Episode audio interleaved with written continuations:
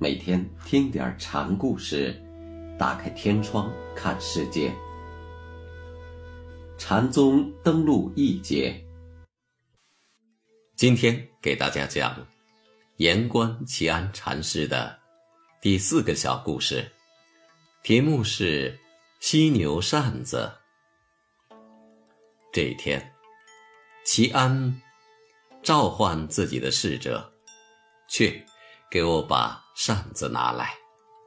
侍者应答：“扇子已经破了。”那就把犀牛给我拿来。齐安说：“古人用犀牛角做扇子，故禅师要犀牛。”超情离间，去复解瞻，提起向上宗成，扶树正法演杂。这是禅宗参公案的名著《碧岩录》中对言官要善这则公案的垂示之誉。侍者见扇子破了，就说破了。但齐安禅师不这么看，扇子破了，犀牛还有。一只犀牛死了，犀牛种类犹存。只见犀牛骨扇，不见犀牛，这是居虚的凡胎肉眼之见。智慧的正法眼藏。透过扇子与犀牛的区别，锐识普存其间的无形大法。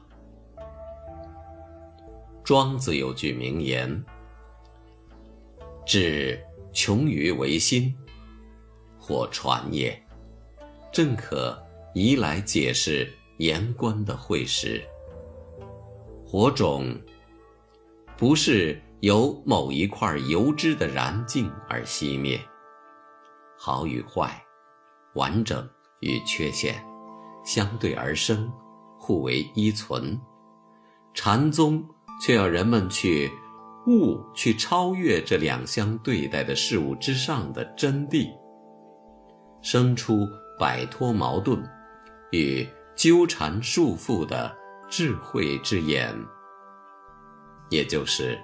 第三只眼，禅家常以星星着自警日常生活中的道心，使之不堕俗见，故有十二时常在这里撞着碰着的说法。扇子破了，这是件常人眼里淡而无味的常事，但禅师偏要由此。提起向上宗成，引出一片解缚去粘的妙理。